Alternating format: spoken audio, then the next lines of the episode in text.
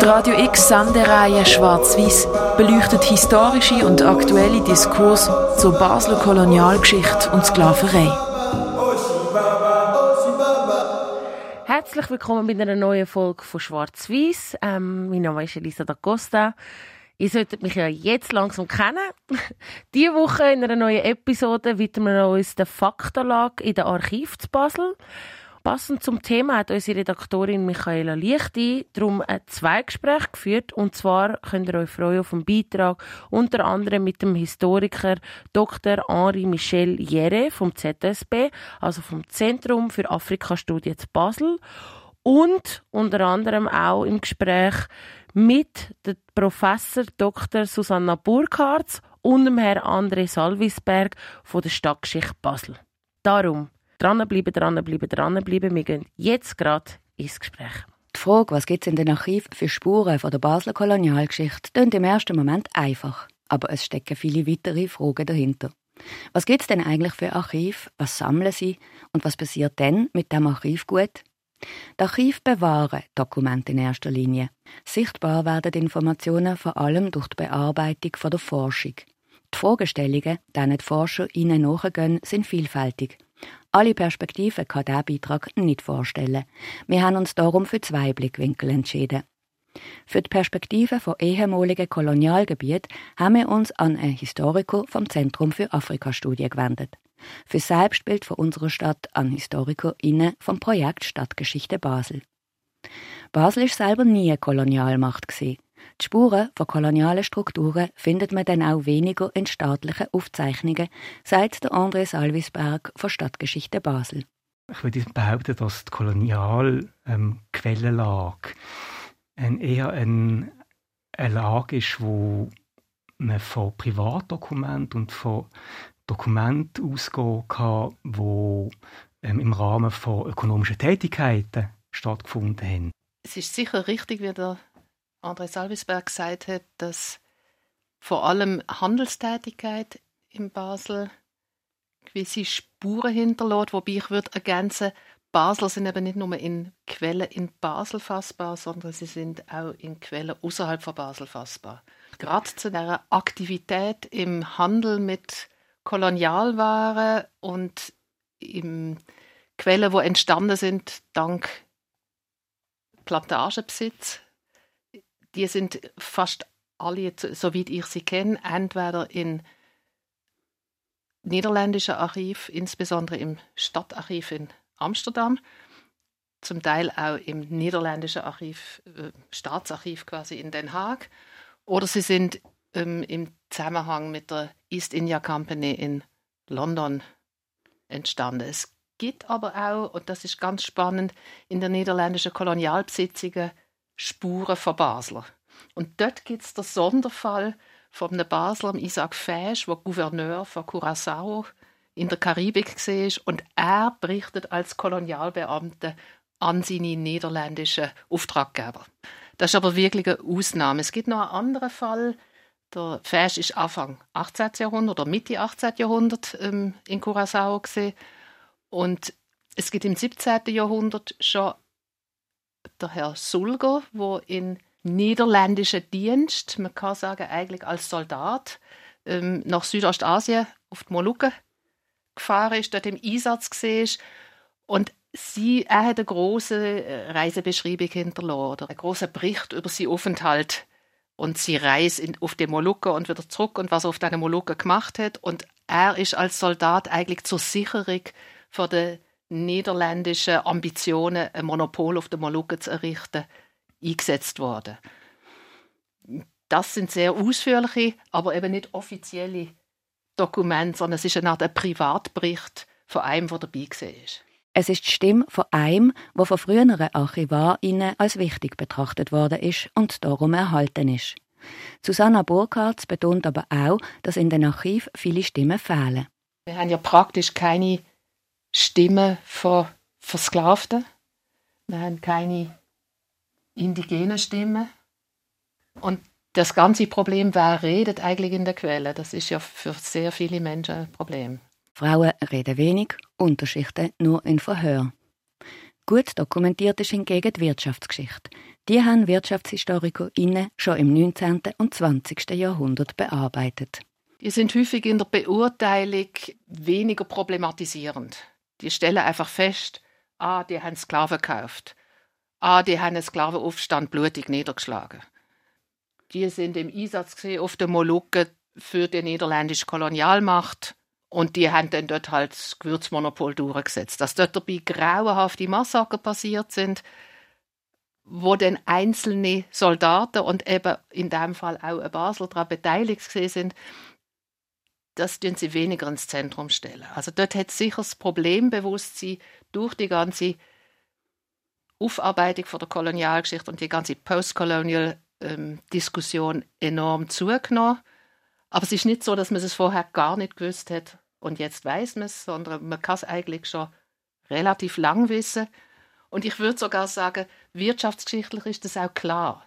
Man kann nicht mit der ganzen Welt Handel treiben und die Welt ist wesentlich durch Kolonialhandel strukturiert und man ist an dem nicht beteiligt. Das geht einfach nicht. Ein Bewusstsein, das in den eigenen Archivunterlagen liegen, die nicht ruhmreich sind, hat es schon früher gegeben. Einzelne Archivbestände von Firmen sind dann auch gesperrt worden, was sie im Wirtschaftsarchiv übergeben worden sind. Ein Beispiel dafür sind Akten von der Handelsfirma Christoph Burkhardt Company. Die ist auch schon relativ früh aufgearbeitet worden. Aber wenn man sieht, wie sie aufgearbeitet wurde und wie sie zugänglich gemacht wurde, dann sieht man, was da alles an Fakten zurückgehalten wurde und dass es mehr Schritt gebraucht hat, um überhaupt das ganze Archiv dann zugänglich zu machen. Also es ist, es ist ein Bewusstsein da gewesen, dass da viele Sachen passiert sind, über die man lieber nicht reden möchte. Es ist, es ist ambivalent, interessanterweise. Das ist sehr, sehr wichtig, dass du darauf hinweist, dass es das immer wieder gegeben hat, ähm, Quellen, wo man weiterhin gesperrt hat. Ein Bewusstsein dafür eigentlich sehr früh. Schon im 18. Jahrhundert gibt es Diskussionen in Basel mit dem Isaac Iselin oder es gibt einen Brief an der junge Peter Ochs, wo nachher der Basler Revolutionär wird, ähm, wo aus einer sehr reichen Handelsfirma kommt, wo eben auch mit Kolonialwaren und mit Plantagenprodukten und mit Sklavenhandel Geld verdient hat, wo ihm der ähm, Geistliche an der französischen Kirche in Basel schreibt, du musst gar nicht meinen, dass die Reichen zum Wohl der Menschheit ähm, agieren das bildest du dir ein, das ist nicht wahr. Es ist ungerecht, dass man auf diese Art so große Gewinn macht und sie nicht an alle verteilt. Das wäre allgemeine Wohlfahrt. Und er schreibt dann sogar in einer recht ähm, imaginativen Szene, schreibt er, jedes Stück Zucker, wo du durch essen in deiner Teestunde, ist mit Blut tränkt. Also es gibt dafür ein Bewusstsein, aber es gibt eben auch die, die Wirtschaft, die auf Export angewiesen ist, wo Kolonialwaren, zum Beispiel Färbemittel, muss importieren, wo unabhängig von dem einfach funktioniert. Es ist ein ganzes Geflecht von Abhängigkeiten, über das Basel in koloniale Strukturen verwickelt ist. Das hat auf verschiedenen Ebenen Spuren hinterlassen und die Geschichte der Stadt prägt. Das große Thema kann in der Stadtgeschichte nicht abschließend behandelt werden. Die Thematik wird aber auch nicht einfach in einem Kapitel gewissermaßen abgehandelt. Wir lassen es nicht als Schwerpunkt. Ähm, das ist wahrscheinlich nicht möglich und ich hätte es persönlich nicht äh, in dem Sinn empfehlenswert gefunden, weil es muss noch so viel Arbeit geleistet werden. Äh, aber wir lassen es in allen Bänden, soweit es möglich ist, mit der einen oder anderen ähm, Ausleuchtung einfließen. Also es gibt äh, Kapitel, es gibt Kurzbeiträge, es gibt Passagen, wo, wo darauf zu sprechen kommen. Es kommt immer wieder vor und vielleicht ist das nicht die schlechteste Lösung, weil ähm, äh, wenn es einfach so ein Kapitel geben würde, quasi in eine Schublade, da tun wir es rein, da haben wir es abgehakt, ähm, der Effekt davon wäre wahrscheinlich gar nicht so gut gesehen. Ähm, wenn man es immer wieder aufscheinen lässt, dann merkt man auch, dass da im Moment sehr viel im Fluss und sehr viel in der Arbeitung ist. Ähm, die Forschung ist nicht an einem Endpunkt angekommen, sie vor dir stehen. Es gibt noch viel Bedarf, das wirklich in die allgemeine Geschichte zu integrieren. Also so wie der mhm. André das beschrieben hat, immer auch der Aspekt Präsenz halten, das halte ich eigentlich für die zentrale Aufgabe. Aber Vorstellung, dass wir eine Geschichte könnten schreiben völlig wurscht, welche, wo keine blinden Flecken hat, das funktioniert einfach nicht. Man hat so quasi immer etwas im Rücken. Nur man sollte nicht immer das Gleiche sein. Und das Thema ist aus meiner Sicht doch sehr lang als ein unwesentliches Thema. Etwas, das uns eigentlich nicht betrifft, so wie der André Salvisberg gesagt hat. Wir haben ja keine Kolonien gehabt, also was geht uns die Kolonialgeschichte an? Und diese mhm. einfache Formel, die ist sicher falsch. Und die hat einem so eine Art ein cozy Gefühl gegeben, das ist ja nicht unsere Geschichte. In der Auseinandersetzung mit der eigenen Kolonialgeschichte geht es also nicht nur darum, einzelne Geschehnisse zu dokumentieren. Wichtig ist auch, koloniale Prägungen in gesellschaftlichen Strukturen zu erkennen. Das ist die Entwicklung der letzten Jahre, 10, 20, 30 Jahre von der Geschichtswissenschaft ähm, über das herauszudenken, nämlich, dass man Kolonialismus nicht als einfach das Konzept vom Nationalstaat, wo in osteuropäische Länder eindringt, tut untersuchen, sondern dass man eher die Netzwerke anschaut. Also wo sind die Kolonialreiche durchgängig, wo äh, verbinden sie sich, was druckt sich in diesen kolonialen Strukturen auch ähm, an Strukturen aus, die in Europa zwischen den Staaten spielen. Also ein, ein Basler Bürger, der in holländischen Diensten ist, ist keine Überraschung. Die Frage ist also nicht nur, was denn eigentlich in den Archiv gefunden wird, sondern auch, wie die Informationen, die gefunden werden, gelesen und interpretiert werden. Geschichtsschreibung ist immer auch Ausdruck von der Gegenwart. Durch die Forschungsdiskussionen und auch durch die gesellschaftlichen Diskussionen bekommt man eine Art neue Aufmerksamkeit auf Fragestellungen, wo man je nachdem vorher nicht hat, wo man selbstverständlich gefunden hat, dass man selber überlegen ist, dass entweder die Schweizer die Besseren sind, die Eidgenossen oder die Wissen oder die Europäer oder die Christen. Je nach Zusammenhang, wo man drin geredet hat, hat es eine selbstverständliche Annahme gegeben, dass es Ungleichheit zu Recht gibt und dass wir überlegen sind. Und die, die Gewissheit von der eigenen Überlegenheit, die würde ich sagen, ist doch in den letzten Jahrzehnten massiv unter Druck gekommen. Das Interessante ist ja auch, dass man lernt, die Quellen neu zu lesen. Wir nehmen Quellen zur Hand und haben sie früher auf eine Art gelesen. Ähm, wir nehmen sie heute zur Hand und uns gehen die Augen auf. Da, durch den Lernprozess, ähm, wo wir durchgegangen sind, durch Fragen, die gestellt worden sind, gute Fragen, unangenehme Fragen, die auch gestellt worden sind, die eben ähm, die äh, blinden Flecken aufzeigen. Der Erkenntnisgewinn kann zum Teil dramatisch sein, selbst wenn die Quelle nicht neu ist. Sagt der André Salvisberg. Eine Stadtgeschichte, die heute geschrieben wird, ist eine andere, als sie der Rudolf Wackernagel Anfangs 20. Jahrhundert geschrieben hat. Und schon bevor sie geschrieben ist, ist auch klar, dass es nicht die letzte Stadtgeschichte sein wird. Wichtig ist, kritisch zu bleiben, sagt Professor Dr. Susanna Burkhardt. Kritisch, aber nicht selbstgerecht.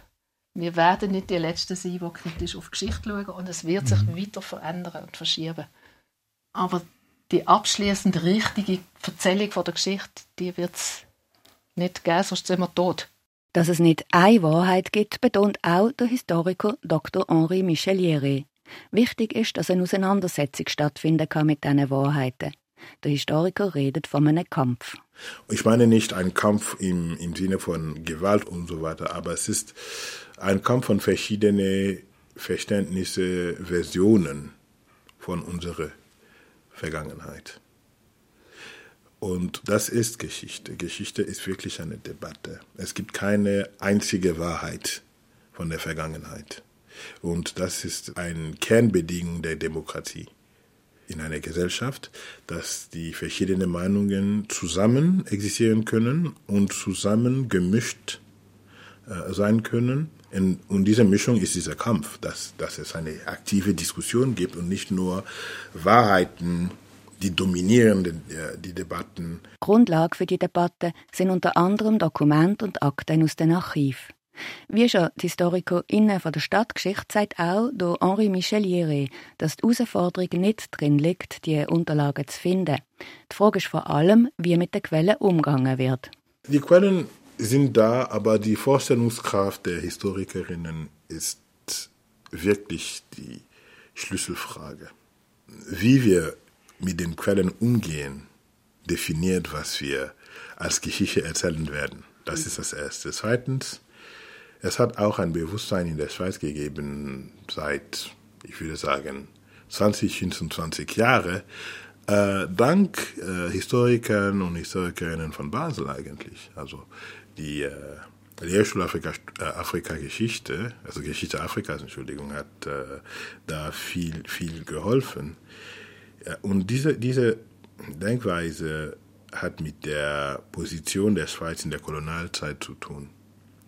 Äh, die, das klassische Verständnis von der Schweiz, von Schweizern über die Geschichte der Schweiz, ist zu sagen, wir sind neutral und wir hatten keine Kolonien, deswegen haben wir sehr wenig mit Kolonien zu tun. Wir haben noch eine Glaubwürdigkeit, wenn wir äh, nach Afrika zum Beispiel oder nach Asien oder Lateinamerika gehen und wir sagen, dass wir wollen Entwicklungspartnerschaften äh, ähm, unterschreiben und, und, und wir sind, wir haben Glaubwürdigkeit. Die Wahrheit ist, dass die Schweiz ist, war ein Teil äh, der kolonialen Bewegung. Äh, Schweizerinnen und Schweizer haben da geholfen, haben äh, in der Kolonie äh, Kolonien gearbeitet, im Dienst anderer Länder, ein bisschen wie die Söldner von früher in den Mittelalter äh, haben, also und, und später haben mit anderen Armeen also gekämpft. Ähm, und es, es hat Familien in der Schweiz, reiche Familien, die von der Sklavenhandel, die atlantische Sklavenhandel, direkt profitiert haben. Direkt. Und es gibt Bücher, die darüber geschrieben sind.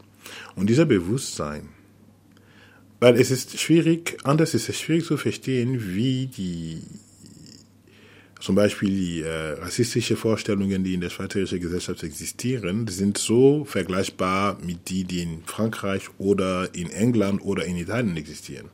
Es ist nicht verständbar, wenn man sich als neutral äh, wahrnimmt.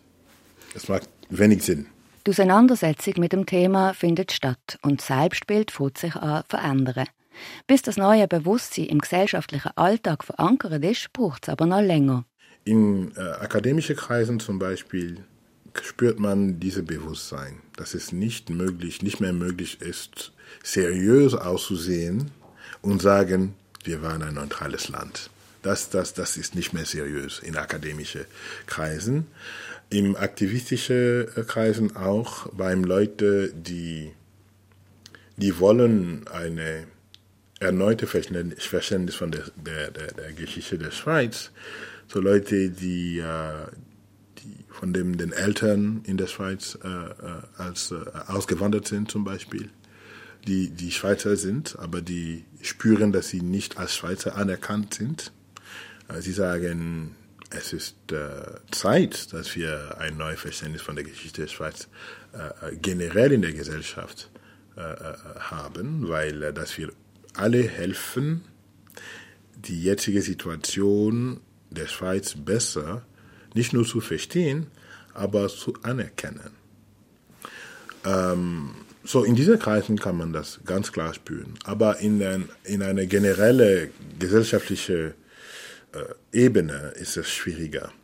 Weil es gibt, äh, also wie man die Geschichte versteht, definiert die politische Position von einem Bürger oder einer Bürgerin in der Gesellschaft. Wenn man überzeugt ist, dass die Schweiz nichts mit Kolonialismus zu tun hat, zum Beispiel, dass die Schweiz neutral ist, dass, die, dass Henri Dunant, Begründer von Rote Kreuz, Schweizer, und dass, dass, dass die nationale Identität ist an solche Ideen verbunden. Ähm, das ist eine Möglichkeit. Äh, das ist legitim. Aber das ist nicht die ganze Geschichte.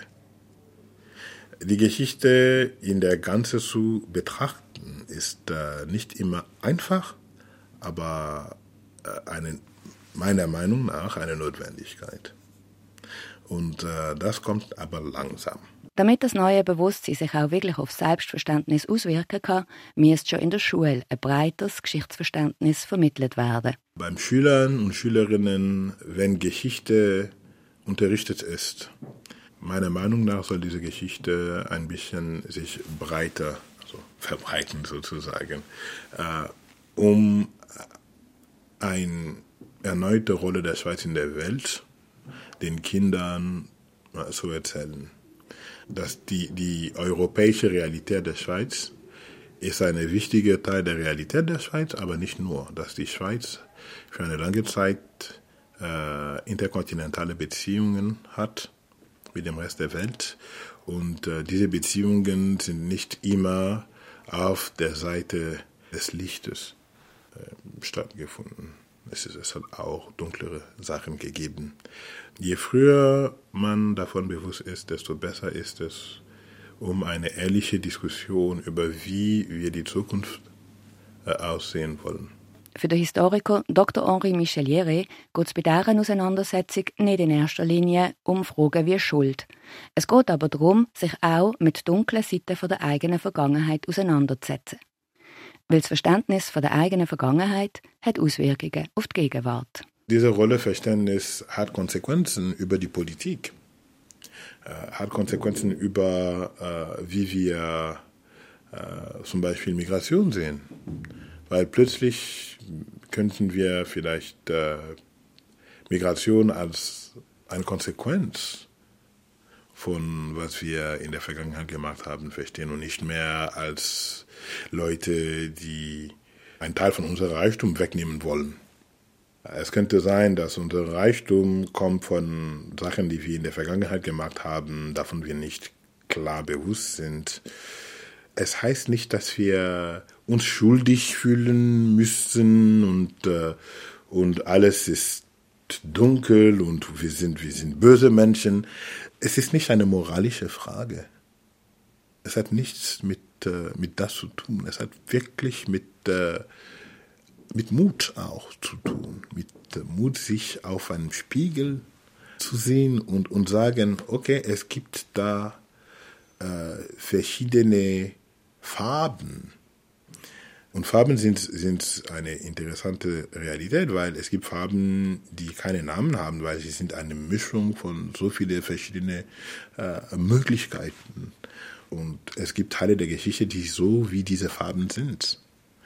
Und äh, was sie von uns erwarten, ist, dass wir die verschiedenen Flecken auseinandernehmen, um, um besser zu schauen, um zu sagen, okay, diese Farbe hier kommt von dieser also gewisse Ereignis und dieser hier von das andere Ereignis, aber davon war ich nicht bewusst.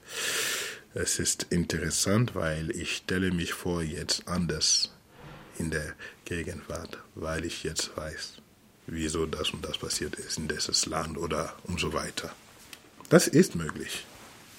Das ist nicht unmöglich. Das ist nicht, äh, wir, haben, wir haben Wohlstand in diesem Land. Das heißt, wir haben die Möglichkeit, die Zeit anzunehmen, für solche Sachen zu tun, ohne dass unsere Welten einfach stoppen müssen. Das sagt der Historiker Dr. Henri Michel Jere im Beitrag von Michaela Lichti. Ihr könnt euch aber auch selber einen Eindruck verschaffen, was es alles zu Basel in den Archiv so zu lesen, zu sehen gibt. Und zwar gibt es ganz, ganz viele ähm, Archivkataloge auch online. Wir haben dafür euch auch ein paar Links auf radiox.ch zusammengestellt. Da kannst du ähm, auch selber noch mal ein bisschen stöbern. Das wäre es daher von meiner Seite. Das ist Elisa da Costa. Und nächste Woche, nächsten Donnerstag, unbedingt wieder einschalten. Dann geht es um eine Reflexion zu der Kolonialgeschichte von Basler Familien.